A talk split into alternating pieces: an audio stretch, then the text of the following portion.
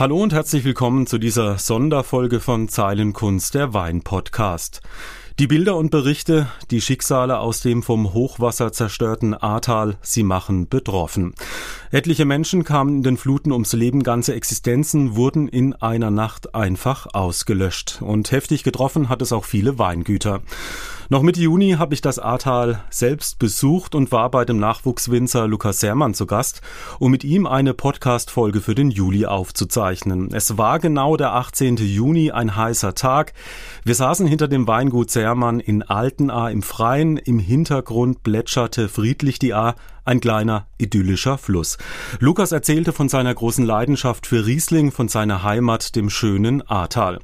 Und nur wenige Wochen später ist dann aus dem kleinen Flüsschen A ein meterhoher reißender Strom geworden, der alles zerstörte, mitnahm, was sich ihm in den Weg stellte. Auch ich konnte die schlimmen Bilder einfach nicht fassen.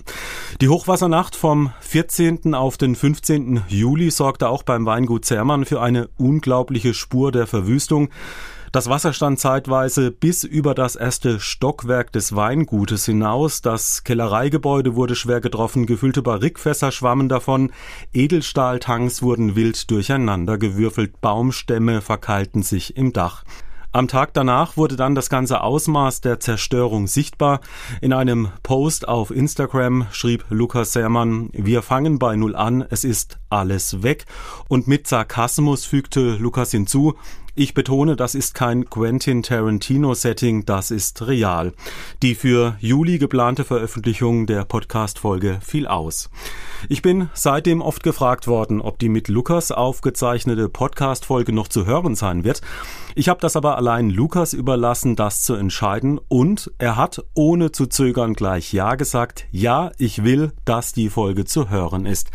Denn in dem Podcast, der eben wenige Wochen vor der Hochwasserkatastrophe entstanden ist, wird deutlich, was Lukas antreibt, wie sehr ihn das Thema Weinbau und Wein begeistert und vor allem, dass das Ahrtal seine Heimat ist und bleibt. Und auch wenn die A-Fluten alles mitgerissen haben, diesen Optimismus und die große Leidenschaft für Wein haben sie bei Lukas nicht auslöschen können. Zum Glück. Und ich freue mich sehr, dass Lukas sagt, ich gebe nicht auf, ich mache weiter. Aber jetzt frage ich ihn einfach am besten selbst persönlich. Er ist hier am Telefon. Hallo Lukas. Hi, grüß dich. Wo erreiche ich dich jetzt gerade in dem Moment? Ich bin gerade im Keller. Wir haben die letzten Flaschen jetzt per Hand gespült und schaue jetzt auf die A mit ihren ganzen regenbogenfarbenen Ölflecken. Ja, dein Weingut, äh, ich hab's gesagt, das muss man so drastisch, glaube ich, formulieren, ist in den A-Fluten förmlich untergegangen. Da kann man, denke ich, wenn man sich das so vorstellt, natürlich auch dran verzweifeln. Und ich muss sagen, ich war wirklich äh, baff, äh, deine Posts, deine Nachrichten zu lesen. Und da stellen sich bestimmt viele die Frage, woher hast du eigentlich diese Kraft genommen, nicht aufzugeben? Aber ich das Ziel, was ich vorher hatte, nie aus den Augen verloren habe. Also diese Verwurzelung, die ich zu A auch spüre, auszuleben, auszudrücken, einfach zu, zu leben hier und mich auszuleben. Das ist jetzt eine schlechte Phase, das muss ich zugeben, aber das verändert nicht mein Ziel. Und gab es in den vergangenen Wochen trotz all deinem Optimismus auch mal Situationen, in denen du gedacht hast, boah, ich weiß nicht, ob das alles klappt, ob ich das alles so nochmal hinkriege? Also so in der Form wird es nicht mehr sein. Es wird sicherlich eine andere Form sein. Wir sind uns auch noch nicht sicher, ob wir es in der gleichen Form annähernd irgendwie hinbekommen. Dass wir es machen, steht fest. Und ich sag mal, so eine Situation kann natürlich auch Chancen mit sich bringen. Also ich sag mal, die Möglichkeit, alte Zöpfe abzuschneiden, war nie größer. Und an was denkst du da, wenn du sagst, alte Zöpfe abzuschneiden oder auch vielleicht was ganz Neues zu machen? Wir sind zum Beispiel im Gutsgebäude, was ähm, voller Wunder irgendwie unversehrt geblieben ist, was zumindest die Mauern angeht. Der Inhalt ist natürlich komplett für die Tonne. Äh, oft auch räumlich an unsere, ja, unsere Grenzen gekommen. Das heißt, die, die Räume sind früher einfach kleiner gewesen. Wir hatten jetzt sowieso im Zuge des Umbaus einer neuen Vinothek verschiedene Wände rausnehmen müssen und hinten der Garten, wo wir auch saßen, den hätte ich sowieso auch schon mal gerne anders geplant. Gut, jetzt äh, ist die Frage, dass das Ding ist, sage ich mal, entkernt weitestgehend. Äh, meine Eltern wollen wieder hochziehen. Einfach, ich sag mal, nur jetzt über, übergangsweise für den Herbst. Und dann kann man halt sagen, okay, die Flut hat es vielleicht nicht weggerissen, aber wir reißen das Gebäude ab und bauen was ganz Neues hin. Aber das ist jetzt, wie gesagt, nur mal so dahingesponnen, da kann auch noch ganz viel anderes passieren. Genau, momentan geht es ja auch noch ums Aufräumen und ähm, ja, um äh, wieder für Ordnung sorgen. Was ist denn momentan der Stand? Wie weit seid ihr da denn schon gekommen? Ich habe jetzt gerade äh, auch ein Bild vom Kellergebäude gesehen, da waren zumindest wieder glänzende Fässer, die in Reihe und Glied äh, stehen zu sehen. Wir haben sehr viel machen können, natürlich nicht alleine. Also ich glaube, wir hatten jeden Tag 20 plus Leute hier, verschiedenster Couleur, verschiedenste Art und Weise sind die zu uns gekommen. Natürlich viele durch private Aufrufe. Ähm, wir waren im Prinzip die ersten, die auch in ganz alten angefangen haben, wieder aufzubauen. Das heißt, wir haben auch am Anfang die ganze Hilfe bekommen von den, von den Leuten. Da fing es an mit Schlammscheppen natürlich ganz klar. Ja, dann ging es weiter mit Abwaschen, erst mit A-Wasser. Also wir haben Tauchpumpen gehabt, die haben Moselleute mitgebracht, die kennen das mit dem Hochwasser nämlich auch. Und äh, ich sag mal, ohne Wasser geht gar nichts. Und wenn es halt das A-Wasser ist, dann ist es in dem Moment das A-Wasser. Dann haben wir gekerschert, nachdem wir wieder Strom und Wasser bekommen haben. Das war auch ein großer Schritt. Das, klingt für viele völlig normal. Äh, für mich war am Tag nach der Flut klar, ich bin obdachlos. Ich kann jetzt nicht nach Hause gehen, habe WLAN und kann mal duschen gehen, sondern ich muss gucken, wo ich schlafe. War mir in dem Moment auch völlig egal, ob auf der Straße oder im Auto. Wobei mir dann natürlich auch schnell aufgefallen ist, mein Auto ist ja auch weg.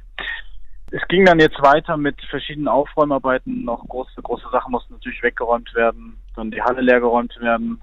Und dann haben wir angefangen, die Halle sauber zu machen, provisorisch. Und dann, wo du Foto auch von gesehen hast, die Tanks wieder reinzustellen. Heute haben wir alle Flaschen per Hand gewaschen, beziehungsweise die, die per Flutwein weggehen, aussortiert. Und äh, ja, jetzt geht's weiter mit Installation von Leitungen, ähm, Strom nochmal. Ähm, wir haben mit dem Baustromverteiler, dass wir das auch aus der Steckdose ziehen können dann ist ja fast alles wie früher. Jetzt muss man sagen, steht ja auch die Weinlese an in wenigen Wochen. Gibt es da schon von dir Pläne, wie die ablaufen kann, wie das möglich sein wird? Ja, das war relativ schnell klar, dass wir das hier machen wollen. Das hat vielleicht zwei, drei Tage gedauert, äh, die wir uns vom Schock erholt haben. Und dann habe ich schon rumgefragt und andere Winzer haben auch schon direkt angeboten, ja hier, ich habe noch eine Presse, ich habe noch eine Förderband oder eine Abwehrmaschine und wir haben es ja sonst auch hier gemacht nur weil unser Equipment weggeschwommen ist, heißt das ja nicht, dass man es nicht nochmal hier machen kann. Die Halle ist glücklicherweise dicht geblieben, also das Dach. Wir hatten zwar noch Dachdecker hier, die haben dann noch, ich sag mal, provisorisch die Betonmauern, die hier rausgefallen sind, mit äh, Silofolie abgedeckt. Ansonsten würden wir versuchen, es ähnlich wie letztes Jahr zu machen. Und das heißt, man kann sagen, 2022 wird es wieder Wein von Lukas Sermann von deinem Weingut geben. Ja, wahrscheinlich sogar 2021 schon. Wir werden natürlich jetzt gezwungen sein, ein Stück weit von unserer Philosophie, den Weinen eher mehr als weniger Zeit zu geben, abzurücken und natürlich auch gewisse Sachen früh zu füllen. Natürlich nicht die Sachen, die Zeit unbedingt brauchen, also die Rotweine, sondern eher, ich sag mal, ein Blonde Noir oder Weißburgunder, vielleicht irgendeine Primeur-Geschichte, irgendwas in die Richtung. Aber ich kann mir vorstellen, das ist wahrscheinlich auch wirtschaftlich wieder total wichtig, auch da wieder eine Perspektive zu haben und vor allem auch zu sehen. Ja, das ist schon der Punkt, der mir die meisten Bauchschmerzen macht. Es ist, ja, es ist wie gesagt alles weg, kaputt nicht, kaputt, also die Mauern stehen von beiden Gebäuden noch. Meine private Wohnung ist ja leider auch vollkommen abgesoffen. Also das komplette Inventar konnte man quasi knicken, die Tanks, die Edelstahltanks, die man ja auch auf Instagram sieht und Stories immer wieder gepostet werden. Die sind noch ganz, die sind zwar verbeult, aber die kann man noch benutzen. Das ist auch so ziemlich das Einzige, neben ein paar Kleinigkeiten, die wir noch haben. Ja, und insgesamt müssen wir dann einfach schauen, wie wir es machen, wie gesagt. Und wie sieht's aus mit einer Versicherung? Ich meine, es gab ja auch Soforthilfezahlungen. Deckt es einen Teil eurer Kosten, eurer Schäden ab? Also allein die Fässer, die weggeschwommen sind, hatten ungefähr einen Wert von 40.000 Euro. Mit dem einen drin nochmal 300.000 Euro. Das sind Beträge, die machen schwindelig. Und diese Soforthilfen sind natürlich Soforthilfen gewesen. Das heißt, sie sind dafür da gewesen, die Privaten, um sich Klamotten zu kaufen. Da war ich sehr dankbar, denn ich hatte nur eine Arbeitshose, ein paar Socken, eine Boxershort, meine Arbeitsschuhe, ein T-Shirt und ein Pullover. Den Pullover habe ich natürlich an Tag drei auch direkt verloren. Aber das war ja klar. Also das war ganz gut und wir haben jetzt auch die, die gewerbliche Soforthilfe im Prinzip äh, ausgezahlt bekommen. Wobei, ähm, naja, so eine Soforthilfe nach drei Wochen natürlich auch nicht mehr sofort ist, aber gut. Wir haben irgendwie anders unsere laufenden Kosten decken können. Jetzt hat man ja gesehen, ihr habt äh, fleißig auch noch Flaschen, die eben noch äh, unversehrt geblieben sind, ähm, gereinigt. Ähm, wie viel sind es denn noch, die ihr tatsächlich noch habt retten können? Oder sind überhaupt auch Fässer noch übrig geblieben? Oder? Ein Fass war noch da, das war Gypsy 2. Also der, ich glaube, ich hatte es auch mal mit dir kurz drüber gesprochen. Ähm, eins meiner Herzensprojekte, ein Lagenblonde nur aus dem alten Reck, meiner Lieblingslage von Einzelfällen alte Spätburgunder. Äh, das war natürlich halb voll und äh, da war nicht nur Wein drin, also das konnte ich auch wegschmeißen. Ja, ansonsten äh, Flaschen, sehr wenig Bruch. Das meiste ist wahrscheinlich durch Helfer kaputt gegangen, aber auch das ist ja im Prozentbereich. Also wir haben ungefähr im Vollgutlager 15.000 Flaschen gehabt. Äh, davon gehen jetzt 7.000, 8.000 als Flutwein weg. Also die, die Anfrage ist riesig. Also wer noch eins haben möchte, sollte sich schnellstmöglich für ein Flutweinpaket auch bemühen. Denn den Rest haben wir jetzt gewaschen und verkaufen jetzt quasi nur noch ab. Also der Verlust ist gering, wobei wir natürlich am Anfang nicht sicher waren, können wir die Weine wiederverwenden. Das war natürlich auch nochmal so ein Punkt. Wir haben aber inzwischen die, das Okay vom Hersteller der Schraubverschlüsse. Beim Korken passiert ja sowieso nichts und ähm, verkaufen die Weine natürlich auch mit Hinweis, dass sie grundsätzlich nicht mehr zum Verzehr geeignet sind und versehen das Ganze mit einem Augenzwinkern. Jetzt sind in den Medien ja oft zerstörte Häuser, Straßen und Brücken zu sehen. Aber wie sieht's denn in den Weinbergen auch bei dir aus? Ähm, gibt's da noch größere Schäden, die auch noch zu beseitigen sind oder sind die glücklicherweise unversehrt geblieben, größtenteils? Größtenteils ja. Einige unserer Bewirtschafter hat es wirklich hart erwischt. Die haben bis zu drei Hektar verloren. Ähm, natürlich alles, was im Flachen war. Ansonsten oft am, am Fuß des, des Berges, ähm, aber das sind einzelne Terrassen. Ich weiß, ich habe jetzt morgen Termin mit einem ähm, sehr renommierten Bodenkundler, Geologen, der da mal checken wird, äh, was man da an Bakterien reinsetzen kann, die vielleicht das, das Öl zerfressen etc. Also das ja, das wird noch ein bisschen Arbeit sein. Jetzt hattet ihr 2016 auch schon mal ein größeres Hochwasser und ich denke, viele bewegt natürlich auch die Frage, wie geht ihr oder auch andere Winzer am Ahrtal denn mit einer möglichen Hochwassergefahr in Zukunft um? Gibt es da auch Überlegungen, wie man sich da auch besser noch schützen kann? Wobei bei solchen Fluten und solchen Höhen macht das natürlich alles keinen Sinn. Nein, es macht keinen Sinn. Also das waren jetzt 371 zu 16 und das waren jetzt Minimum 9 Meter. Da selbst wenn wir jetzt, wir hatten uns eingestellt auf fünf Meter, alles hochgeborgt, weggefahren etc. Oder zumindest die Straße hochgefahren, wo es höher ist. Hat ja alles nichts gebracht. Ich sag mal, wenn ich das Grundvertrauen nicht hätte, dass das erst in den nächsten 100 Jahren wieder passiert, und davon gehe ich aus, ähm, dass es so ist, dann würde ich nicht wieder hier irgendwas aufbauen wollen. Ich lasse mir trotzdem die Option offen, komplett wegzuziehen. Also nicht unbedingt aus Altena, aber vielleicht auf dem Berg, aber das ist eher so eine Option, die relativ weit weg ist. Jetzt lass uns doch einfach nochmal kurz über den Wiederaufbau sprechen. Ich glaube, viele stellen sich nach wie vor die Frage, wie kann man euch denn am besten helfen? Wenn du jetzt mal sagst, was wird denn am dringendsten jetzt und vor allem auch in den nächsten Monaten gebraucht? Wie kann man euch da unterstützen? Ja, ich kann natürlich jetzt äh, einen rumschwurbeln, aber im Prinzip Handwerker und Geld. Steht da nicht drum herum. Wir sind nicht versichert gewesen. Wir haben alles, was wir hatten, neu investiert. Du hast äh, die neue Küche gesehen. Du hast äh, gesehen, wo wir saßen. Das, das Haus dahinter wurde frisch renoviert äh, für Gäste, die jetzt einen wunderschönen Ausblick hätten eigentlich auf die A. Also unsere Reserven waren blank und ähm, ansonsten haben wir auch alle nur, jeder von uns zumindest zwei Hände. Keiner hat aber einen Handwerksberuf gelernt, wo wir sicherlich durch unsere Arbeit auch, ich sag mal, ja, talentiert und erfahren sind. Aber es geht ja hier drum um äh, Leitung legen, ähm, Elektriker waren da. Jetzt ganz aktuell suche ich tatsächlich jemand, der Pflasterarbeiten macht. Ne? Also da reichen nämlich Hände nicht, da brauche ich ja eine Rüttelplatte, vielleicht einen kleinen Bagger, Kies etc. Ja, und dann geht's weiter. Ne? Also erstmal Herbst reinkriegen, da sind sicherlich auch helfende Hände im Weinberg für die Lese erforderlich, also da kann man sich auch gerne melden. Ansonsten fleißig Fan vom Weingut Sermann werden. Es würde mich freuen, wenn man doch diesen ja, Wink vom Universum nutzt, um doch mal unsere Weine zu probieren, um vielleicht rauszufinden, dass das gar nicht so schlecht ist. Und dann kann man bei einem sehr, sehr spannenden Projekt, was es quasi auch vorher schon war, aber jetzt sowieso mitmachen und von Anfang an dabei sein. Aber was dich, glaube ich, wirklich sehr bewegt hat, äh, das ist schon die große Spenden- und Hilfsbereitschaft. Also es haben einfach viele mit angepackt oder die einfach äh, spontan zu dir auch gekommen sind und haben gesagt, komm, ich, ich mache mit, ich helfe mit aufräumen. Ja, Wahnsinn. Also ich weiß gar nicht, wie oft ich das betont habe und immer noch betonen auch möchte. Ohne, ohne Menschen, die helfen, wäre es gar nicht gegangen. Und da ist auch, ich meine, du kannst zehn Handwerker haben, wenn du und wenn du keinen hast, der dicke Arme hat, um dir die Steine vielleicht irgendwie hinzutragen, dann dann bringt das auch nichts. Also ich, jeder, der hier war, hat den gleichen Wert gehabt, egal welche Spezifikationen oder Beruf diese Person ergriffen hatte damals. Und ohne diese Menschen wäre es gar nicht gegangen. Und dann haben auch Leute geschrieben, ich kann nicht kommen, also spende ich. Dann haben Leute gesagt, äh, ich habe kein Geld, also komme ich. Und jede Hilfe war willkommen. Es war sogar sehr herausfordernd, das Ganze zu koordinieren, weil natürlich sich teilweise auch sehr, sehr viele Händler, ach Händler sage ich schon, Helfer ähm, gemeldet haben und ihre Hilfe angeboten haben. Jetzt sieht man dich ständig äh, am Arbeiten, am Organisieren, am Managen. Da stellt man sich natürlich auch die Frage, hast du überhaupt mal Zeit, um einmal zumindest mal stundenweise irgendwie runterzukommen oder auch mal zur Ruhe zu kommen? Ehrlich gesagt nicht. Aber ich habe auch im Moment nicht das Bedürfnis danach. Ich fühle mich körperlich fit, ähm, habe da ein sehr gutes Verhältnis auch zu meinem Geist und zu meinem Körper wenn die mir beide Hinweise geben würden, würde ich auch nicht äh, scheuen und dann einfach mal ruhiger machen, sofern es denn geht. Aber es muss dann natürlich gehen. Ich freue mich, wenn ich abends mit Leuten zusammensitze. Ähm, wir sind untergekommen bei meinen Schwiegereltern und äh, wohnen da im Kinderzimmer und äh, die sind sehr gut in ihrem Dorf vernetzt und haben sehr liebe Freunde. Die haben uns dann jeden Abend zum Essen eingeladen, damit wir es nicht auch noch machen müssen. Und da bin ich dann immer wirklich auch entspannt und ich kann auch lachen und auch ein gutes Glas Wein trinken, aber dann ja, geht man halt schon früher ins Bett, weil am nächsten Tag geht's wieder los. Ich würde sagen, Lukas, kommen wir jetzt zur Podcast-Folge, die wir am 18. Juni hinter deinem Weingut produziert haben. Das war auch ein heißer Tag, recht schwül. Und du hast damals noch gemeint, ja, dieses wechselhafte Wetter in diesem Jahr mit viel Regen, Gewittern, das ist schon irgendwie komisch.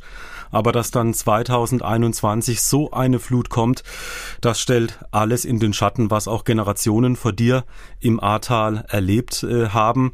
Und ich habe eingangs gesagt, du hast sofort ohne Zögern zugestimmt, dass wir diese Podcast-Folge jetzt gleich im Anschluss an dieses Interview ausstrahlen. Macht dieser Blick zurück für dich vielleicht auch Mut für die Zukunft? Es ist äh, in der Vergangenheit gewesen, ist sicherlich auch für mich nochmal interessant, sich das anzuhören und nur zu reflektieren, wie ich, wie ich, ich will nicht sagen damals, weil es noch gar nicht so lange her ist, aber es macht auf jeden Fall demütig, ähm, rückblickend äh, mal alles gehabt zu haben und jetzt nochmal neu alles aufbauen zu müssen mich stimmt es einfach nur optimistisch und ich bin mir sicher, dass ich irgendwann wieder am gleichen Punkt sein werde, einfach weil der Support durch die Leute so mega ist. Schlussendlich auch durch dich ne, und durch die Zuhörer, ähm, weil jeder geholfen hat und helfen kann und ich freue mich eigentlich auf das, was kommt. Also ich kann mir gut vorstellen, ab und an mal in einer Sonderfolge bei dir nachzufragen, wie der Wiederaufbau so läuft und was gerade gebraucht wird. Wir bleiben jedenfalls in Verbindung. Ich wünsche dir ganz viel Kraft und Zuversicht weiterhin. Und nun die versprochene Podcast-Folge mit Lukas Sermann. Danke dir, Lukas. Danke, Alex. Mach's gut.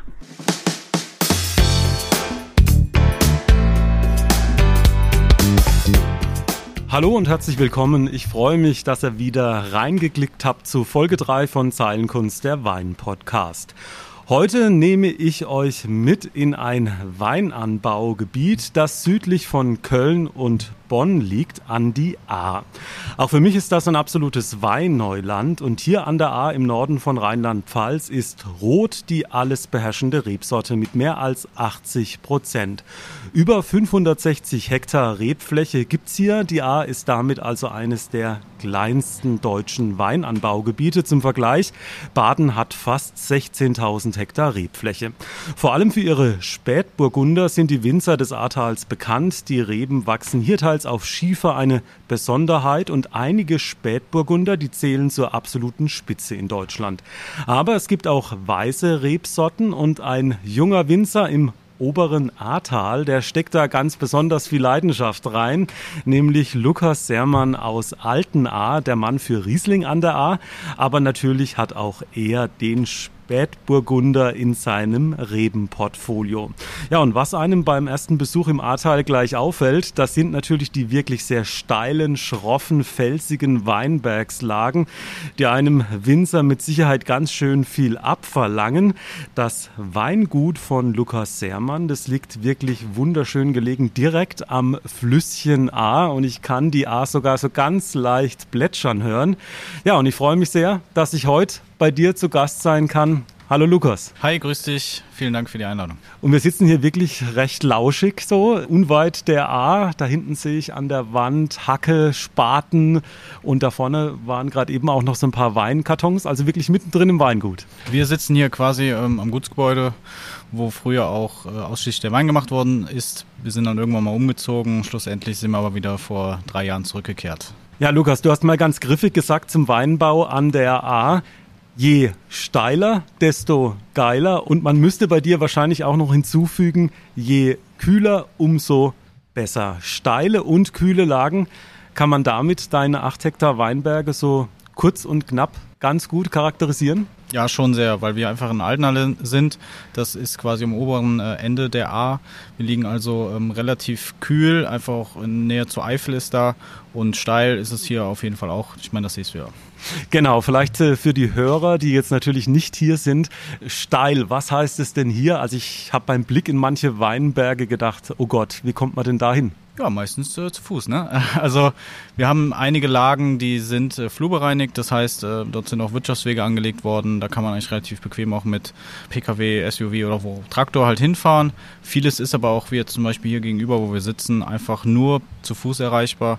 Äh, dementsprechend anstrengend ist das auch, aber für mich macht es das zum Beispiel auch einfach aus. Und heute haben wir Temperaturen über 30 Grad für die Weinbergsarbeit. Äh, ja, da muss man wahrscheinlich früh aufstehen. Ne? Ja, gut, dass die Hörer jetzt meine Augenringe nicht sehen. Wir sind im Moment äh, relativ früh raus, sprich die Sonne geht auf, wir fahren los und äh, machen dann meist um eins eine Pause, weil es dann einfach nicht mehr geht.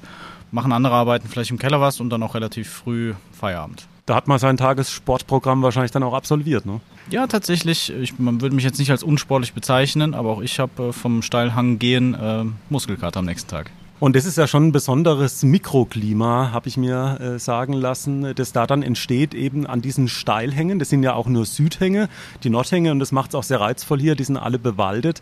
Das heißt, da knallt die Sonne natürlich äh, voll drauf. Ja, also Süd-Südwesthänge sind so hier schon die, ich sag mal, meist bepflanzten Hänge. Wir haben natürlich auch auf der Nord-Nordostseite gewisse Anlagen, die äh, sind natürlich preislich attraktiv für Winzer irgendwo, eine Anschaffung aber meistens auch etwas flacher. Durchaus aber natürlich durch den Klimawandel weichen wir auch dahin aus. Aber die meisten, vor allem die bekannten Lagen, sind einfach die Süd-Südwestlagen. Einfach auch deswegen, weil die in der Zeit bekannt geworden sind, wo es noch nicht so warm war und dann sind diese Flächen halt ähm, mehr oder weniger als einzige halt immer reif geworden. Ich habe es in der Anmoderation gesagt, jetzt giltst du ja als Mann für Riesling an der A, aber wenn man bei dir mal in diese 8 Hektar Weinberge reinblickt, dann sind da zum einen zwar 60 Prozent auch äh, Pinot Noir, also Spätburgunder Reben, aber immerhin auch 13 Prozent Riesling und 12 äh, Prozent äh, Weißburgunder und noch ein bisschen Chardonnay. Aber mit diesen 13 Prozent Riesling, da stichst du schon heraus hier am Ahrtal. Ja, was, was mich eigentlich aber auch wundert, grundsätzlich gibt es relativ viele Riesling Riesling Weinberge hier an der Oberaar. Das hat auch wieder was mit Klima zu tun, aber auch mit dem Boden. Burgunderrebsorten brauchen meist ein bisschen mehr Boden. Wir sind hier am, am Oberlauf, da gibt es meist ein bisschen weniger Boden. Das heißt, ähm, Riesling ist nicht sehr anspruchsvoll, was den Boden angeht oder das Klima angeht. Der wächst eigentlich ja, sehr gut, weswegen wir natürlich auch Mosel, Saar etc. auch sehr viele Riesling haben. Das heißt, hier gibt es zwar viel Riesling, aber wird nicht so richtig ausgespielt. Und das ist, glaube ich, so eher das Ding, dass ich einer der wenigen bin, der das Thema ernst nimmt und dann halt auch ausspielt, ja. Und was hat dich bei diesem Riesling so angefixt oder wie kam es dazu? Ich meine, wahrscheinlich hört man, hört man mein Grinsen gerade. Riesling ist schon für mich, also mindestens mal unter den Top 3 Rebsorten, die es gibt auf der Welt, gerade in Deutschland. Eine Rebsorte, die unglaublich vielseitig ist, die, aus der man sehr viel machen kann, Weine machen kann, die Jahrhunderte fast überdauern das gibt es nicht so oft. Und wo wachsen die jetzt hier auch unweit ähm, von Altenaar, deine Riesling-Flächen? Also wir haben verschiedene Flächen. Sicherlich die Paradelage von uns ist das Altenaar Eck. Das ist eine große Lage, mehr oder weniger die kälteste Lage, die es gibt hier im Ahrtal. Ansonsten habe ich noch im Brecher Herrenberg ein bisschen was. Wenn so leichte Windgeräusche zu hören sind, ich hoffe, die Hörer verzeihen es uns, aber wir sitzen hier ja halt auch draußen. Also du baust da ja verschiedene Stile aus. Vielleicht mal für den Hörer, der sich jetzt nicht so auskennt. Das erstreckt sich also vom Kabinett bis bis zur fruchtsüßen Auslese. Wie würdest du das jemand erklären, der mit Wein äh, oder auch vielleicht mit Riesling sich nicht so auskennt? Das spricht auch so ein bisschen äh, mir in die Karten, was ich auch eben meinte. Die Rebsorte ist so vielseitig, dass ich im Prinzip viele Geschmäcker auch bedienen kann. Das heißt, wenn Leute ich sag mal, also für mich ist zum Beispiel der Urriesling, der deutsche Urriesling ist ein Kabinett. Ja, egal ob man jetzt trocken ausbaut oder oder Feinherb oder Restsüß ähm, im höheren Restzuckerbereich. Das ist schon etwas, was für Deutschland steht. Und so würde ich zum Beispiel auch anderen, ich sag mal, also Menschen aus dem Ausland Riesling erklären, Deutschland erklären. Und insgesamt kann man aus Riesling aber auch schöne trockene Gewächse rausholen.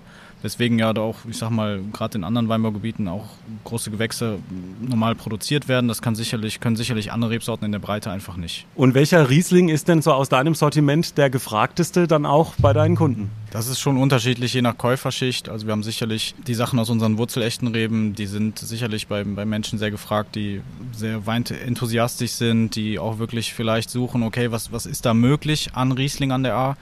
Aber auch vor allem extrem viele Menschen, die sagen, ich brauche jetzt einen schönen, spritzigen Weißwein mit ein bisschen Grip, äh, der nicht einfach nur runterläuft und dann haben wir halt einen Riesling im Gutsweinbereich vom Schiefer, der im Prinzip genau das ist, was draufsteht. Du hast gerade eben das Stichwort genannt, äh, wurzelechte Reben. Äh, aus welchem Jahr sind die denn oder stammen die denn noch? Ja, offizielles äh, Planjahr ist 1939. Das ist ähm, natürlich ein bisschen unglücklich, ehrlich gesagt. Der Rest des Berges ist auch sehr viel von 1933 gepflanzt. Es wird irgendwo um den Zeitpunkt sein. Und von welcher Fläche sprechen wir da? Ja, das sind immerhin insgesamt jetzt zusammen äh, knapper Hektar. Da ist auch noch ein Teil wurzelechter Spätburgunder dabei, alles im alten Reck. Einfach aufgrund dessen, dass diese Lage noch nicht flurbereinigt ist. Was ist denn das Besondere an diesen wurzelechten Reben? Ja, das ist jetzt eine, eine Frage, die sicherlich auch die Meinung spaltet.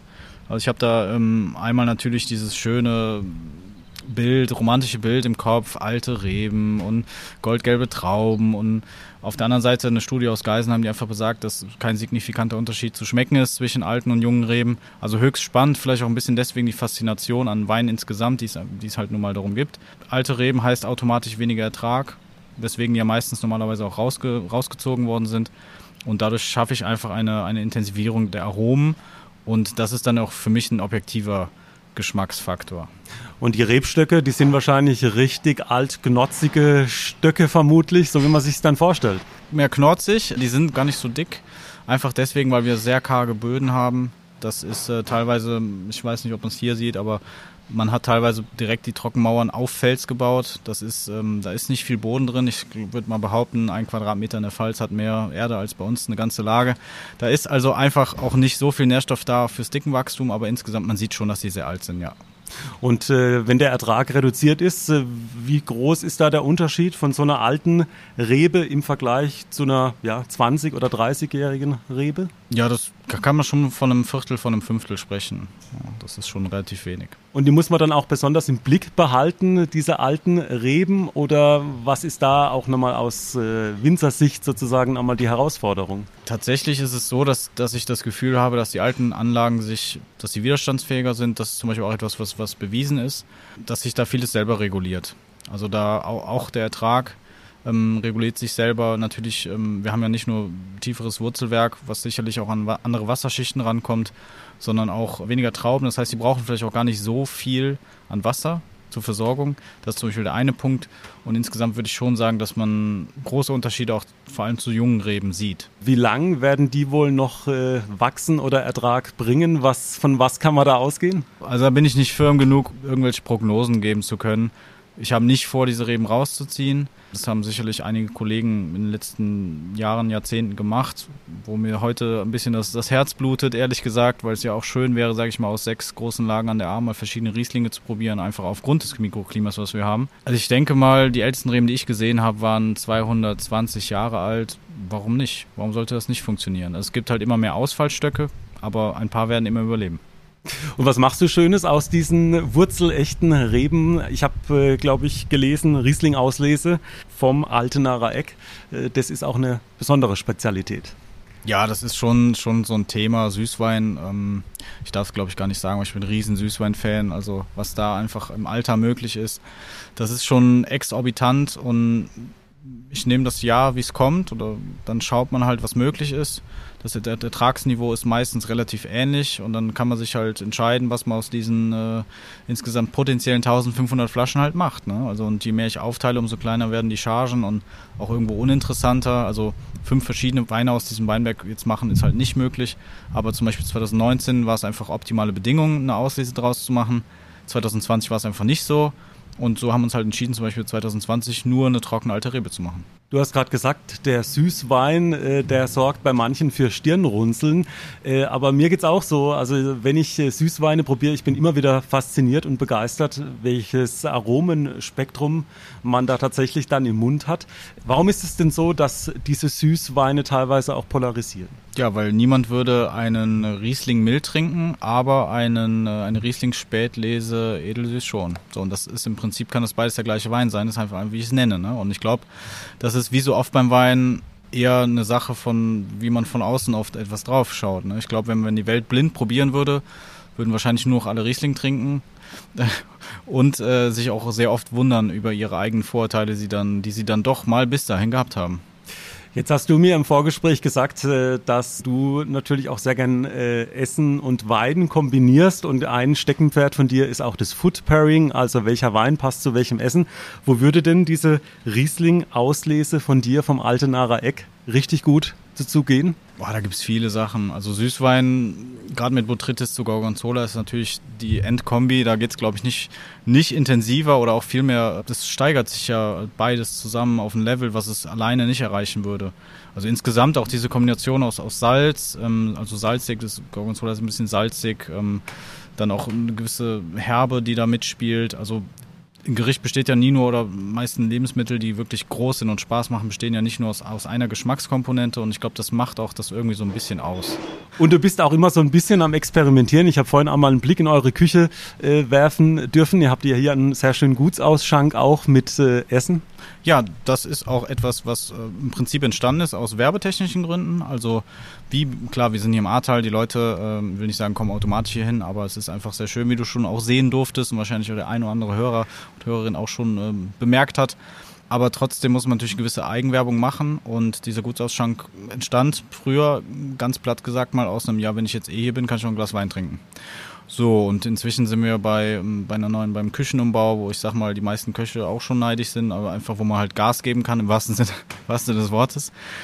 Und da sind eigentlich die Grenzen halt auch ein bisschen offen. Ne? Also gerade dieses Kombinieren, bestes Beispiel ist zum Beispiel jetzt ein Himmel und Erd. Das ist ja eine, etwas, was hier auch, sage ich mal, ein bisschen lokal ist, ähm, was man hier auch kennt. Diese Kombination aus einer schön gerösteten ähm, Blutwurst, ähm, dann dieses süß-saure vom Apfel und dann diese karamellisierten Zwiebeln. So und dazu dann auch einen schönen restsüßen Wein. Da würde ich dann zum Beispiel eine Spätlese holen. Das muss man mal probieren. Jetzt kriegt man natürlich sofort Hunger. Ich denke, den Hörern geht's wahrscheinlich äh, ganz genauso.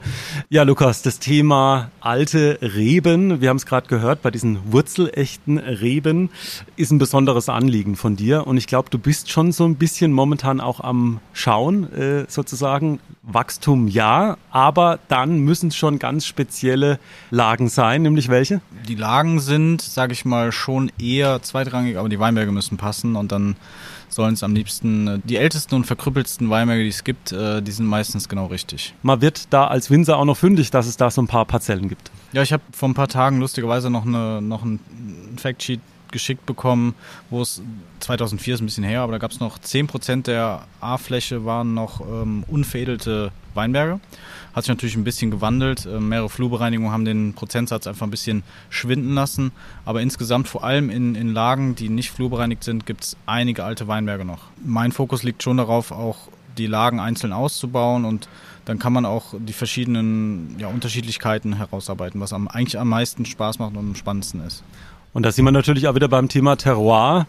Ähm, ich habe äh, bei euch gelesen, dass es äh, ja ganz verschiedene äh, Unterlagen natürlich gibt. Einmal Devon-Schiefer, Grauwacke und Löss. Die ersten beiden Begriffe, die waren mir jetzt, also Schiefer zwar schon, aber Devon-Schiefer und Grauwacke waren mir jetzt nicht so geläufig. Ja, Devon-Schiefer ist einfach ein Schiefer, der in der Zeit des Devon entstanden ist. Also das ist relativ einfach erklärt.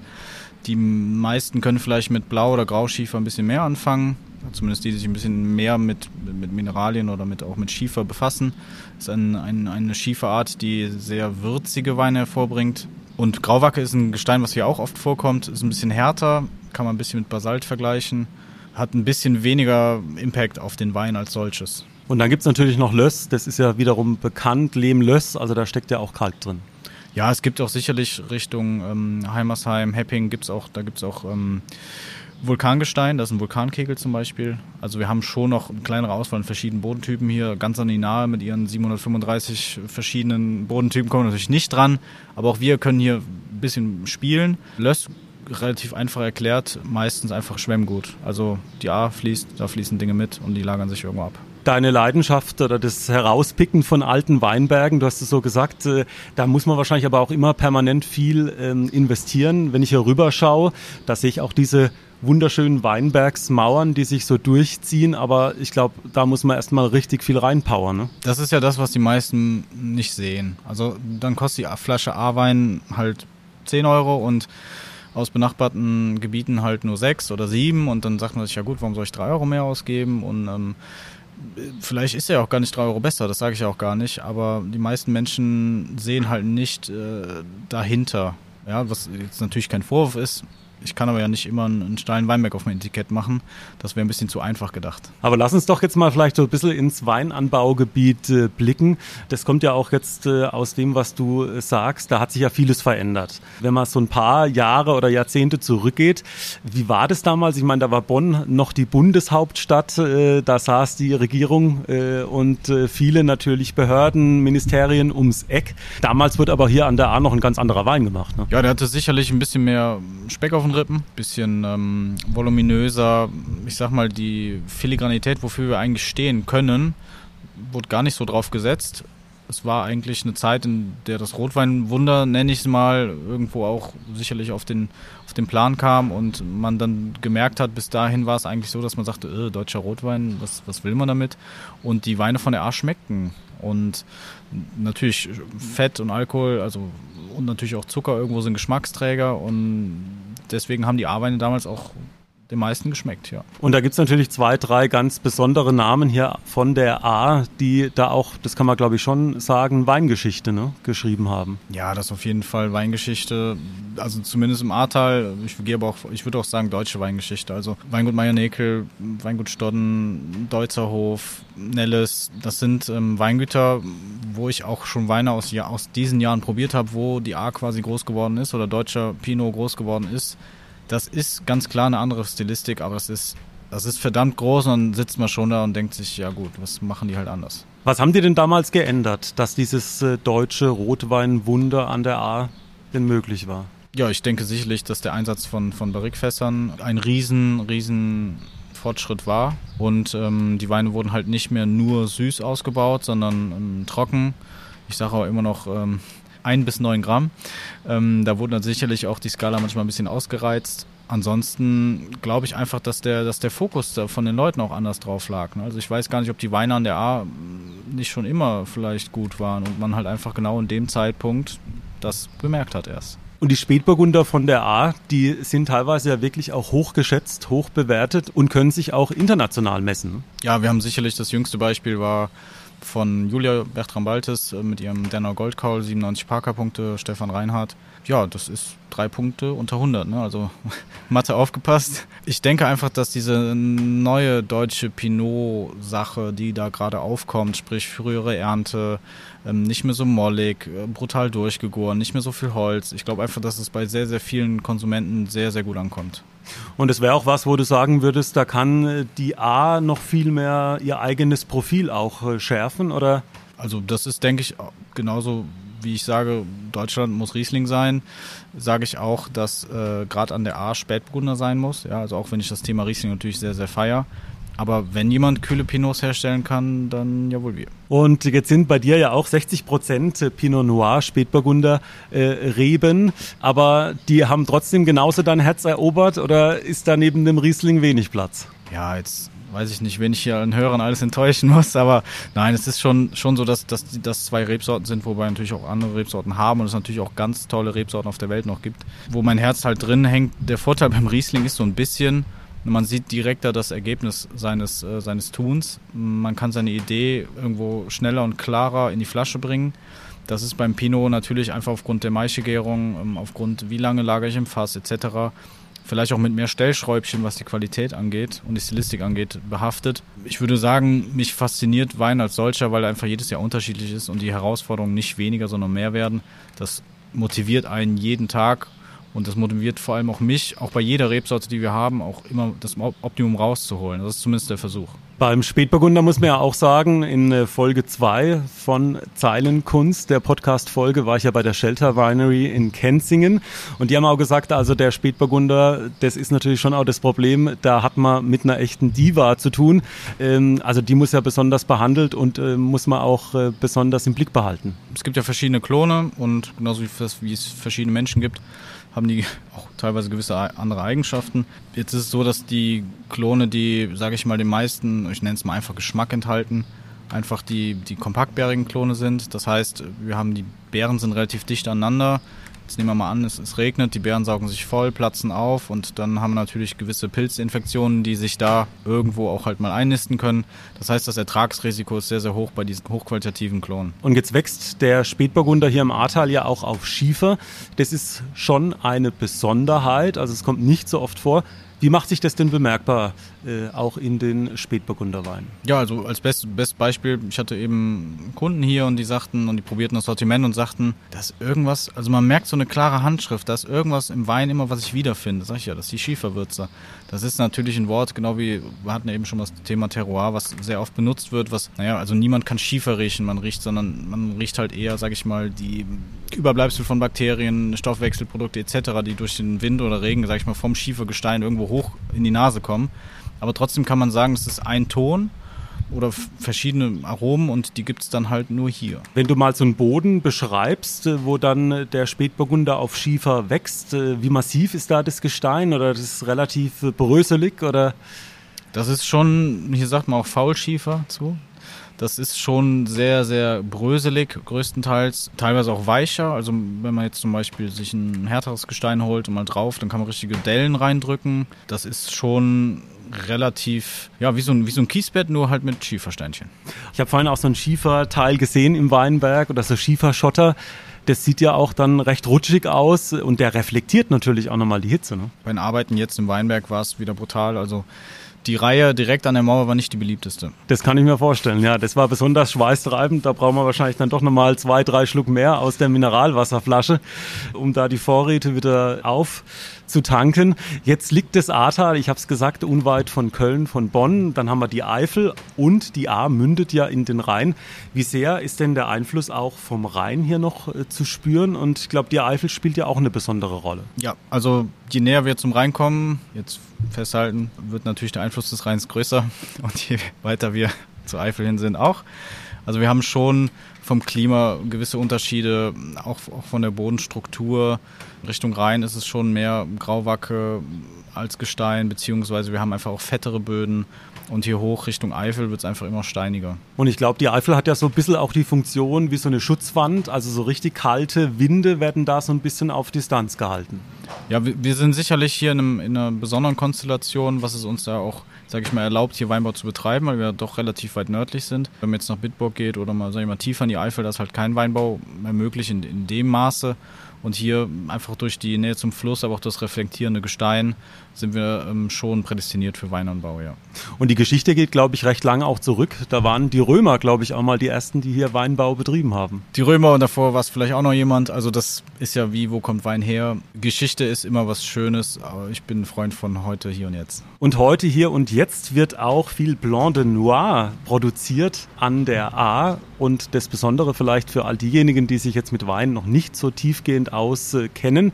Das heißt, es sind die Spätburgunder Trauben und aus diesen Spätburgunder Trauben wird Weißwein gemacht. Jetzt sind vielleicht manche verwundert, wie kriege ich das denn hin? Ja, wie macht man das denn, Lukas? Aus Rotwein, Trauben, Weißwein? Ja, relativ einfach. Ne? Also jeder, der mal in den Genuss einer roten Traube kommt, einfach mal eine Hand zerquetschen und da wird definitiv, also in den seltensten Fällen roter Saft rauskommen.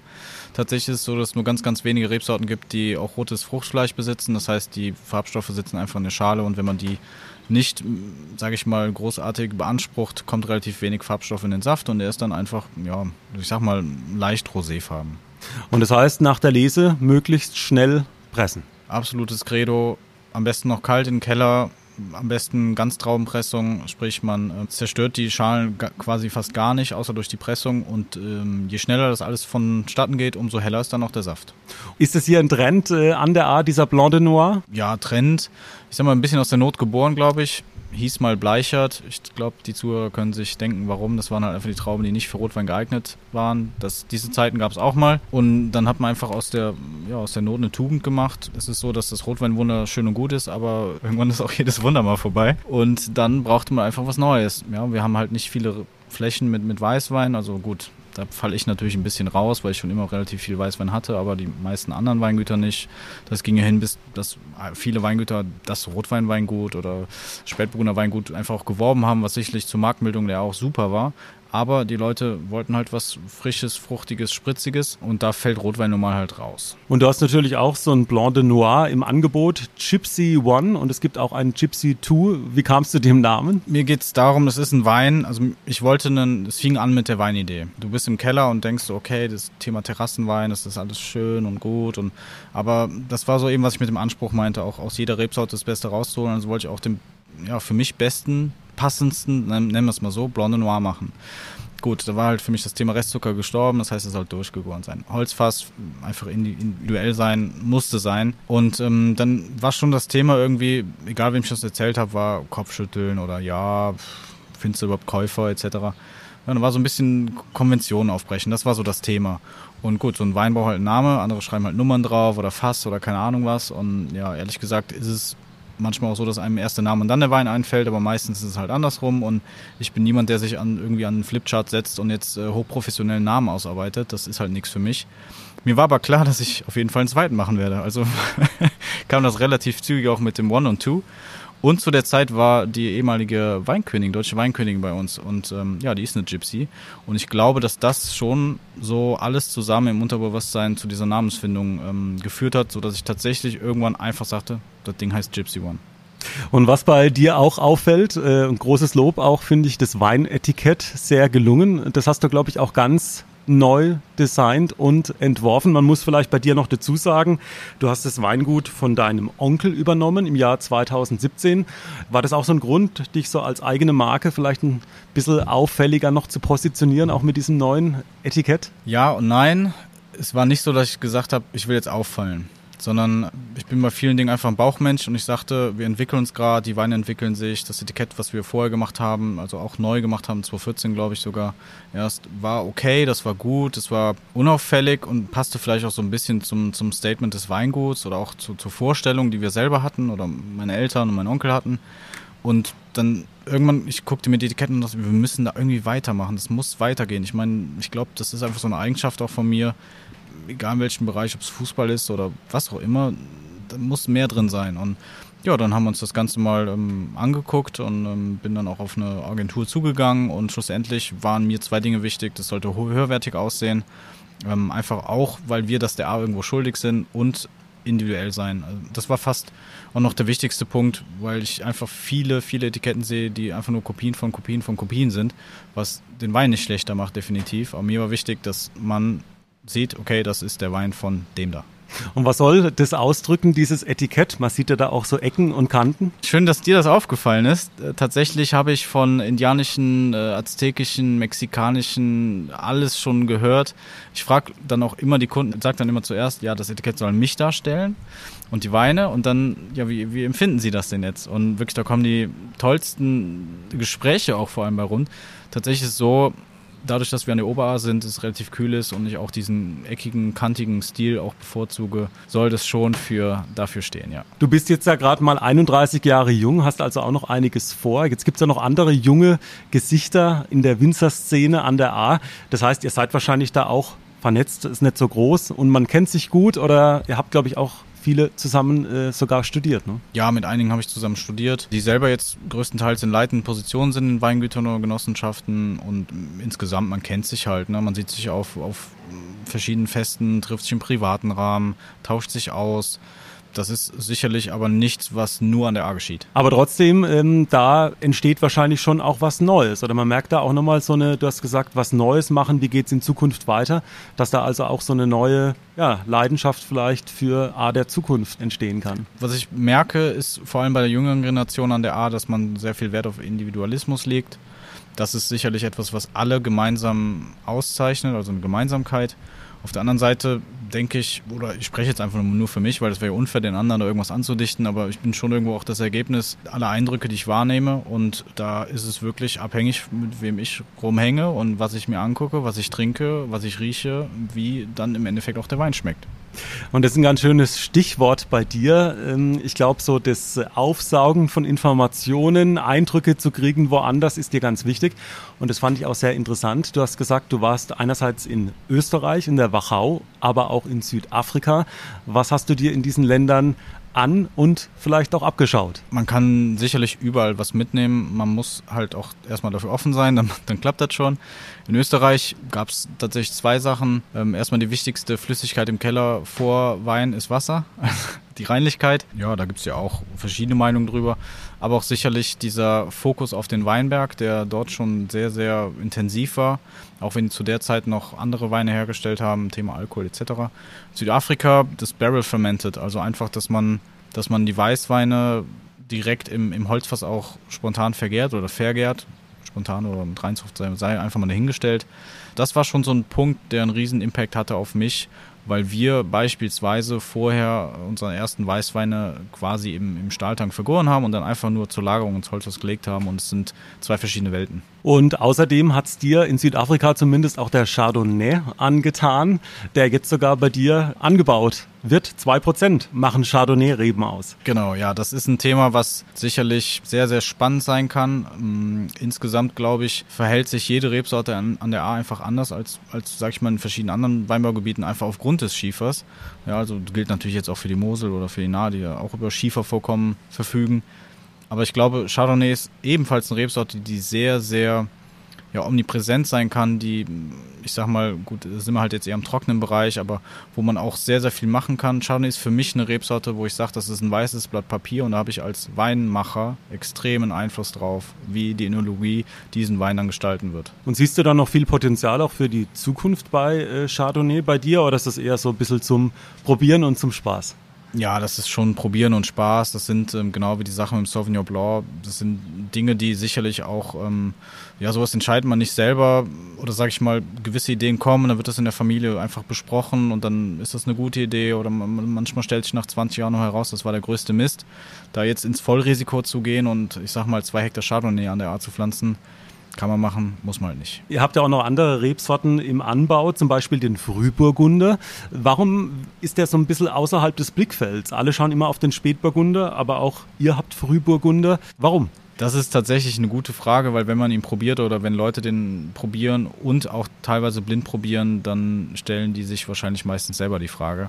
Frühburgunder ist definitiv, also ist ja eine eigene Rebsorte und hat auch eine eigene Aromatik, ist den meisten vielleicht aber schon wieder zu leicht. Das kann ich mir vorstellen. Also das ist so das Thema.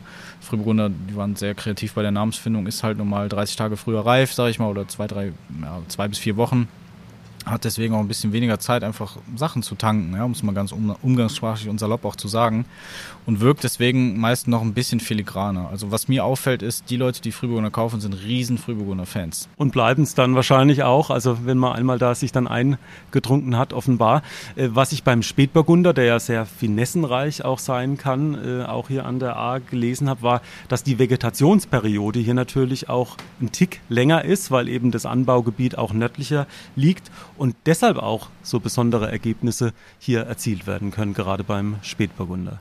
Ja, das ist sicherlich eins der spannendsten Themen auch der Forschung. Stichwort physiologische Reife. Also wenn ich, sage ich mal, eine Traube 90 oder 110 Tage hängen lassen kann, hätte, hat die ja theoretisch 20 Tage länger Zeit, besser zu werden. Ja, das geht natürlich auch in die andere Richtung. Also ich glaube, es geht einfach darum, den Reifegrad der Traube perfekt zu treffen. Das ist teilweise gerade bei den Temperaturen. Wir hatten es letztes Jahr auch im September, wo die Öchsle gerade ähm, innerhalb von, von einer Woche um 15 bis 20 gestiegen sind. Das sind, das sind Werte, die machen es uns als, als Weinmacher, auch wenn Öchsle sicherlich nicht das Maß der Dinge ist, aber die anderen Inhaltsstoffe verändern sich natürlich auch in dieser Größenordnung, macht es uns als Weinmachen ultra schwer.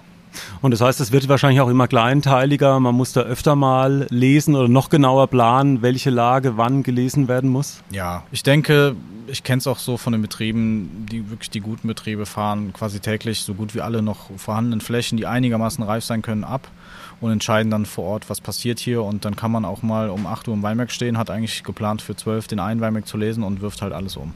Also eines, Lukas, wird schon deutlich, ähm, was du jetzt schon alles erzählt hast. Du steckst da unglaublich viel äh, Leidenschaft rein in die Weine, aber natürlich auch unglaublich viel Arbeitskraft. Wo sind denn deine Kunden? Also wo gehen denn deine Weine denn überall hin? Wie läuft bei dir so der Vertrieb? Ja, jetzt gibt es ein paar Insights. Also wir sind ein Weingut, das eine sehr hohe Endkundenquote hat, hatte. Also beides trifft irgendwo noch zu.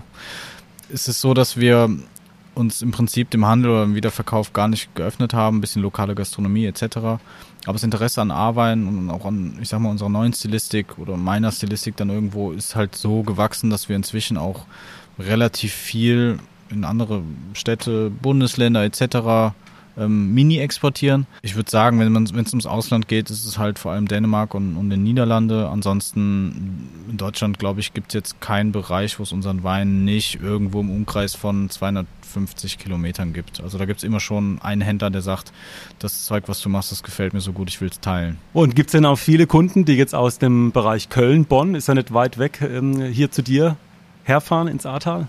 Natürlich, da kann jetzt, sage ich mal, äh, die Mosel nichts für, dass vielleicht keine große Stadt außer Trier, ich sag mal im Groben, da irgendwo direkt, also sie haben kein riesiges Einzugsgebiet. Da können wir aber ja auch nichts für. Wir liegen nun mal hier, ich sag mal, alles bis Düsseldorf kommt hier hin. Und da liegt auch so ein bisschen die Stärke auch im Thema Kundenbindung. Also wie schön ist es bitte, wenn man Leuten auch abends erzählen kann, die, denen schmeckt der Wein. Es, es, geht ja immer im Prinzip darum, beim Weinteilen oder Weinmomente teilen, dass es einen anderen eine Freude bereitet. Man macht ja nicht einen Wein auf, wo man sagt, boah, der schmeckt mir auf jeden Fall sehr gut, und anderen gar nicht. So, und dann schmeckt er den, dann sagt man, ja, ich war doch schon auf dem Weingut und ähm, das ist noch alles, äh, ja, ich, du hast es ja gesehen, wir sind ja hier kein, kein, keine Systemgastronomie, das ist halt alles so, wie wir das haben wollen und wir machen das dann auch so äh, selber. Und wie schön ist es bitte, wenn man dann als Kunde hier hinfährt und, und sitzt dann hier auf der Terrasse und trinkt genau den gleichen Wein und wahrscheinlich schmeckt er auch anders dann hier auf der Terrasse, aber das sei jetzt mal dahingestellt. Und ich musste gestern schmunzeln, wo ich in Bad 9a Ahrweiler war. Da sieht man natürlich auch das Kölsch dann auf dem Tisch stehen, auch sehr lecker, sehr erfrischend. Äh, sind es denn die großen Weintrinker oder gibt es da manche, mit denen man auch erstmal, die man auch erstmal vom Weintrinken überzeugen muss? Ja, es gab Zeiten, da war die A, sage ich mal, nicht bekannt für, für tolle Weine. Da ging es vor allem darum, ich glaube, da gibt es ja auch diesen dummen Spruch, wie geht der nochmal? Wer der A war und weiß, dass er da war, war nicht an der A oder irgendwie so geht das. Ich meine, die meisten wissen, was ich damit meine. Wir waren so ein bisschen der Sammelpool für, ähm, ja, für die zweite pubertäre Phase von äh, gewissen Bevölkerungsschichten, haben sicherlich auch in der Zeit vor allem halt süße Weine produziert oder andersrum, die sind hingekommen, weil die süß waren, weiß ich jetzt nicht. Diese Zeiten sind aber vorbei. Also die Leute kommen bewusst hierhin, weil wir natürlich auch gerade das erste Weinbaugebiet sind. So, jetzt würde ich behaupten, wenn die Mosel das nächste wäre, würden sie wahrscheinlich dahin fahren. Aber die Leute haben einfach brutal Lust auf Wein und, und auf, auf was ist dahinter. Darum geht's. Die trinken nicht einfach einen Wein, sagen, okay, das schmeckt, schmeckt nicht, sondern die wollen wissen, warum das so schmeckt. Und das, das gesteigerte Interesse, das merken wir hier vor Ort auch. Was steckt dahinter? Was steckt denn hinter dem Lukas Sermann sonst noch so? Bei so viel Arbeit ähm, und so viel Schweiß auch in den Rebterrassen, wie kriegst du so den Ausgleich zustande? Essen, anderen Wein probieren. Nee, also schon Sport. Also ich mein Leben lang schon Sport gemacht und ähm, bin leider kein Fußballer geworden. Also habe auch Englisch lernen müssen, obwohl ich das nicht wollte. Es ist schon so, dass ich mir versuche, Ausgleich zu holen und dann fällt mir auf einmal im, im, im Jahresurlaub von drei Tagen auf, dass ich doch wieder in einem Weinbaugebiet gelandet bin. Also irgendwo so das Thema fesselt mich, aber für mich ist es ja auch, ich meine, ihr werdet es merken, es ist halt keine Arbeit. Wo führt es dich dieses Jahr noch alles hin? Hast du schon Pläne? Ja, wir waren jetzt schon in der Ruwer bei Freunden, wo wir auch im Rotweinbereich ein bisschen mitarbeiten dürfen. Und äh, in zwei Wochen geht's wieder an die Mosel. Das ist schon auch irgendwo so eins meiner Lieblingsanbaugebiete. Ich hospitiere da auch ab und zu bei Weingütern im Herbst, wenn es meinen Herbst zulässt, um mir Know-how anzueignen und zu schauen, ob das passt. Und das setzt du, glaube ich, dann auch gleich um, ne? Hast du mal irgendwie angedeutet? Ja, das äh, beste Beispiel war 2019, wo ich tatsächlich äh, das äh, 24 Stunden vorher ja, erlernte Wissen direkt äh, bei der Lese einen Tag später umgesetzt habe. Das war schon sehr spannend. Und was hast du da genau gelernt oder dann umgesetzt? Ja, ist natürlich jetzt ein bisschen Fach, Fachsimpeln, aber es ging darum, dass man einfach im trockenen Riesling keine Botrytis, äh, auch wenn es trockene, gute Botrytis ist, sage ich mal, hat. Das macht die Weine breit und nicht so klar und straight. Und ähm, ja, der Winzer vor Ort, liebe Grüße nach Leiven an den äh, Bernhard Werner, der hat mir das halt als Rat mitgegeben und äh, ich habe die Weine probiert und dachte, die sind straight und klar, also macht es da Rauma. Zu dir hier das Weingut, da hast du auch äh, sozusagen ähm, Neues äh, umgesetzt, hast nämlich ein neues Kellereigebäude äh, gebaut, 2017 ähm, eingeweiht. Ähm, was hast du da vielleicht auch äh, ein fließen lassen an anderen Erfahrungen? Das neue Produktionsgebäude ist etwas, was ähm, vor allem auf, sage ich mal, den Schultern meines Vaters auch äh, und ein Teil noch meines Onkels gewachsen ist oder auch äh, geschultert worden ist.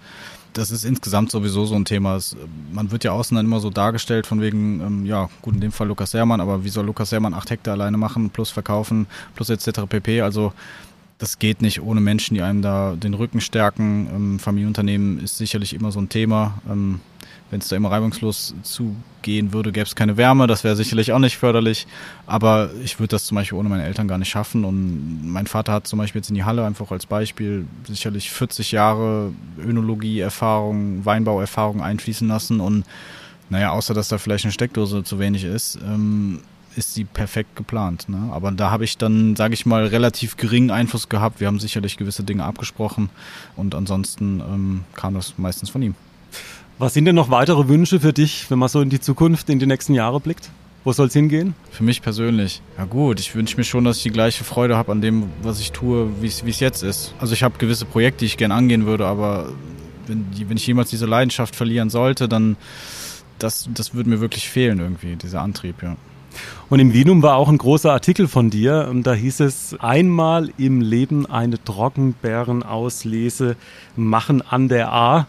Das wäre ein großer Wunsch von dir. Ja, da hat der Harald natürlich auch, äh, Harald Scholl natürlich auch direkt äh, das Zitat genommen. Also die ein, der eine oder andere merkt ja vielleicht, ich sage schon mal gerne Sachen einfach so wusch raus und das war so eine Sache und das ist aber auch so, wie eben mit der Auslese. Es gibt gewisse Momente und das ist halt oft beim Riesling, wenn ich die Chance habe, eine Trockenbeerenauslese zu machen, das ist etwas, ein sehr hohes Prädikat, wo man sehr viel Mühe reinsteckt, sehr, sehr, sehr geringe Erträge. Es muss alles passen, also auch die Witterung, vorher, nachher etc. Und wenn man die Chance auf sowas hat, dann sollte man das machen. Ich habe dann auch direkt von einem Kollegen, ähm, liebe Grüße an Deutzerhof, eine Trockenbeeren aus Lese aus Spätburgunder bekommen zum Probieren. Habe das probiert, das war natürlich, das war natürlich gigantisch. Ähm, aber natürlich habe ich auch eine Info zu dem Wein bekommen, einmal nie wieder. Und äh, wie nah dran warst du vielleicht schon mal an so einer Trockenbeerenauslese oder was muss da alles zusammenkommen, dass das tatsächlich dann äh, funktioniert? Es ist so, dass wir eine gesunde äh, Botrytis brauchen. Das heißt, die, im Idealfall ähm, gibt es reifes Lesegut, relativ reifes, Lesegut, was dann von Botrytis befallen wird, was dann eintrocknet. Das heißt, es muss erst relativ, äh, relativ warm sein oder zumindest gutes Wetter. Dann muss es mal kurz regnen, damit der Botrytis-Pilz äh, da auch irgendwo, sag ich mal, sprießen kann. Und dann muss es wieder warm werden. Das heißt, ähm, am liebsten hätte ich vielleicht drei Tage Regen und dann wieder drei Wochen Sonnenschein. Und dann muss man noch Lesehelfer haben, äh, die äh, auch die Trockenbeeren rauslesen können, ne? weil das Wort ist nicht umsonst so, wie es ist. Das klingt so ein bisschen wie Lotto spielen, ne? Fast. Also es ist so, wir sind 100 Prozent abhängig. Aber das heißt, du bist guter Dinge, dass das vielleicht doch eines Tages mal hinhauen kann. Ja gut, also ich gehe mal davon aus, dass ich noch den einen oder anderen Herbst machen werde und es wird nicht einfacher aufgrund der, der Bedingungen, die wir jetzt haben. Die Kapriolen werden irgendwie immer komischer, also allein das Wetter heute und das ist irgendwie, also mein Bauch sagt mir da nichts Gutes, aber das ist ein anderes Thema, aber ich denke schon, dass die Möglichkeit da irgendwann nochmal kommen wird, ja. Und nimmt bei dir auch die Verunsicherung äh, zu? Ich habe jetzt gerade äh, vorhin auch wieder in den Nachrichten gehört, ja, jetzt Hitzeperiode und es kommen wieder Unwetter oder möglicherweise Hagel. Das heißt, hat es zugenommen auch so von deinem Gefühl, dass man öfter so besorgt ist, oh, hoffentlich geht es dieses Mal wieder gut? Es ist schon so, dass, dass ich mir da, ich würde so sagen, ich nehme das vermehrt wahr, aber unser menschliches Gehirn ist auch etwas sehr, sehr, ja, auf der einen Seite wundervolles, auf der anderen Seite trickst es uns, glaube ich, auch aus. Ich glaube, wenn man sich die Statistiken letzten 100 Jahre oder 200 Jahre anguckt, sind wir wahrscheinlich einfach gerade in einer blöden Phase. Nichtsdestotrotz gibt es den Klimawandel, Wissenschaft lügt nicht, zumindest in dem Fall nicht. Ähm, und von daher ist es schon so, dass die Wahrscheinlichkeit sicherlich da irgendwo gestiegen ist. Im Moment, wo es herkommt, keine Ahnung. Ähm, ich denke, es ist so und muss halt einfach damit umgehen. Und das ist halt der Punkt. Wir sind nämlich nicht diejenigen, die sagen, morgen scheint die Sonne, sondern wir gehen in den Weinberg und hoffen, dass eventuell das oder das passiert. Ein großer Wunsch für dich vielleicht auch für die Zukunft oder äh, in ein paar Jahrzehnten kann man vielleicht sagen, der könnte da drüben sein, denn da drüben hast du jetzt auch, äh, also der Blick von der Terrasse auf so ganz äh, drei, vier, fünf steile Weinbergterrassen, da sieht man so, sogar noch so einzelne Pfähle stehen. Da wäre schon ein Wunsch von dir, dass da auch noch mehr Wein zu sehen ist, ne?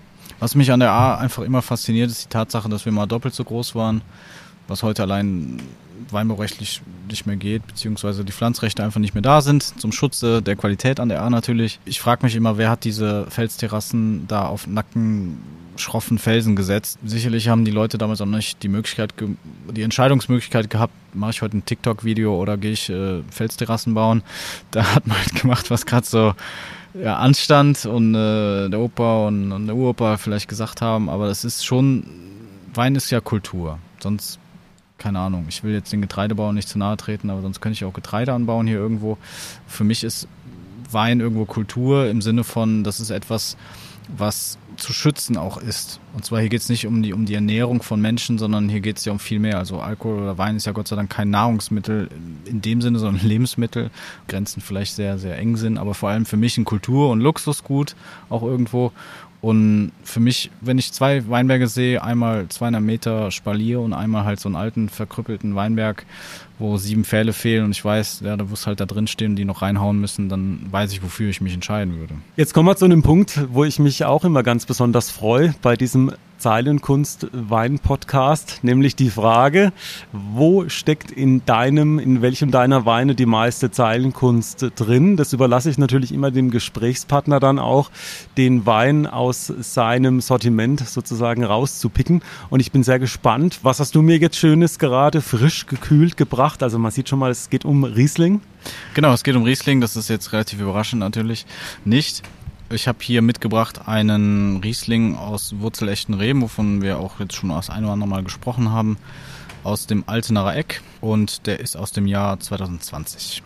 Das Altenacher Eck, wie weit ist es von hier entfernt vom Weingut? Je nachdem, wie weit du werfen kannst, nicht so weit.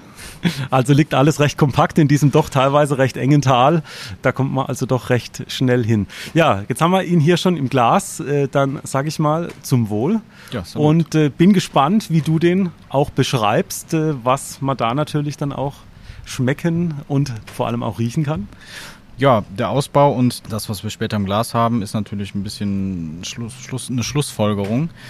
Das heißt, der Wein wurde relativ spät gelesen, im Weinberg dann aussortiert, edelfaule Trauben und halt die, sag ich mal, diese goldgelbenen Trauben und die sind halt hier vor allem drin, ist dann reduktiv im Stahltank ausgebaut worden, dann relativ lang auf der Hefe, alles spontan.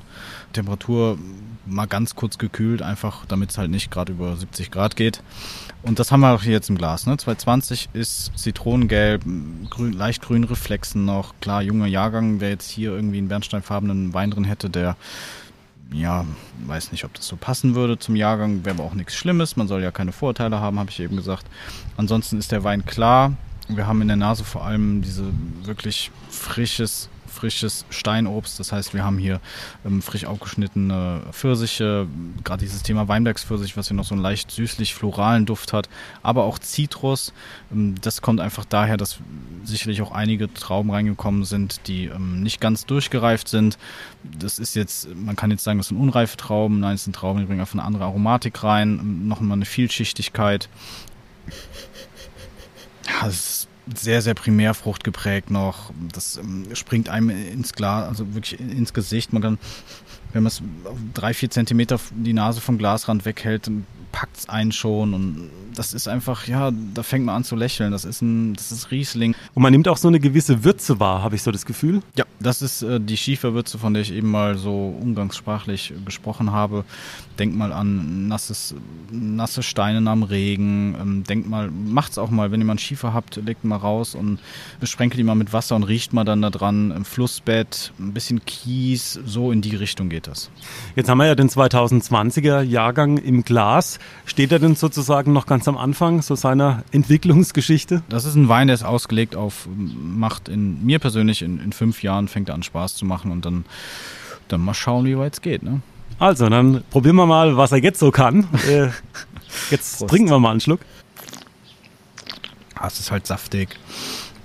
Ein kleines Restzuckerli hat es noch, also der ist ja spontan vergoren, das heißt, der ist auch nicht in dem Fall nicht ganz durchgegangen. Wir haben hier 5, 6 Gramm Restzucker. Die Säure, es läuft so ein bisschen nach, ist aber jetzt nicht adstringierend oder, oder rausstehend vielmehr. Wir haben einfach eine schöne Balance in dem Wein und das, finde ich, macht, macht diese alten Rebanlagen aus, weswegen man da auch ganz ehrlich nicht so viel falsch machen kann beim Weinmachen. Und man merkt auch, äh, diese Süße ist wunderbar. Die spielt so mit der Säure, aber ähm, ja, es, ist, es passt gut. Also man stört sich jetzt nicht an dieser Süße, sondern die ist wirklich richtig schön integriert und macht es macht es rund. Genau, und der Wein hat dann halt irgendwann entschieden, so, jetzt bleibe ich halt hier stehen und dann hat man sicherlich önologisch noch Möglichkeiten, das Ganze auf unter 1 Gramm Restzucker zu bringen, aber das ist ja dann wieder ein Eingriff, den man sich in meinen Augen in dem Fall hier sparen kann. Und beim Thema Food Pairing, das ist ja deine Leidenschaft. Wo geht er dazu oder wo trinkt der Lukas Sermann den dazu? Hm, am liebsten alleine. Also ich glaube, es ist ein Wein, der tatsächlich gut alleine funktioniert. Ist ein Wein, der durch die Frucht auch ein gewisses fruchtiges Gegenspiel braucht. Das heißt, ich kann mir hier ein scharfes Curry vorstellen. Ich denke, die Süße würde das genügend abpuffern. Ich kann mir aber auch ein relativ intensives Sushi vorstellen. Also, weil wir einfach hier auch wirklich eine, eine Primärfrucht haben, die die Bühne sagt, so, hallo, hier bin ich und jetzt äh, liefer mir mal was, äh, womit ich tanzen kann. Ähm, das sind also sicherlich so die Themen und ich meine, Riesling und scharfe, würzige, aromatische Küche, das ist eine Kombi, die geht immer. Wie sieht's denn da aus, äh, was natürlich auch die Weinlese betrifft und auch den Ertrag? Wahrscheinlich stark ertragsreduziert, kann ich mir vorstellen. Sind zwar die alten Reben, aber da wird wahrscheinlich auch nochmal die Rebschere angesetzt. Ja, tatsächlich immer weniger. Also ähm, da bin ich auch mit den Jahrgängen schon, schon vorsichtiger geworden. Man kann also auch alles auf die Spitze treiben und damit das Pendel auch irgendwo ins Negative fallen lassen. Es ist einfach so, dass wir die verschiedenen Qualitäten, die teilweise daraus werden, oder meistens gibt es halt, sag ich mal, zwei, drei Leseeinheiten. Sprich, man geht lesen, hat zwei, drei Gebinde, Gefäße, also Eimer, ne, Schlotten sagt man hier, und liest halt dann zum Beispiel die goldgelbenen Trauben in ein, dann die etwas grüneren in ein und dann die, sag ich mal, edelfaulen in ein. Und dann kann man im Keller immer noch entscheiden, was man macht. Und das Besondere hier ist die natürliche Ertragsreduzierung. Das heißt, wir haben hier, ich sag mal, wenn man im Vergleich pro Stock vielleicht 15 bis 20 Trauben hat, bei einer Rebe, die voll im Saft ist, 15 ähm, Jahre alt, perfektes Alter etc. pp, liegen wir hier vielleicht noch bei 5 bis 8 Trauben ähm, die Trauben sind viel, viel kleiner und die Beeren sind viel, viel kleiner. Und das ist schon etwas, was den Wein auch viel, viel aromatischer werden lässt, weil wir einfach auch ein kleineres Verhältnis haben. Das spielt natürlich vor allem beim Rotwein dann eine große Rolle von, von Schale zu, zu Flüssigkeit. Das kann man sich vorstellen wie eine Konzentrierung in der Soße. Also ich muss wirklich sagen, da macht Spaß dieser Riesling und ja, einfach faszinierend auch Reben aus dem Jahr 1939. Da denkt man natürlich dann schon zurück, was war da 1939 in Deutschland? Also schon auch was, wo man so ein bisschen ins äh, Nachdenken kommen kann. Ähm, aber natürlich, du hast gemeint, wichtig ist die Zukunft und da drücke ich dir, Lukas, natürlich die Daumen, dass da vieles noch passiert bei dir und von dir wird mit Sicherheit auch noch einiges zu hören sein.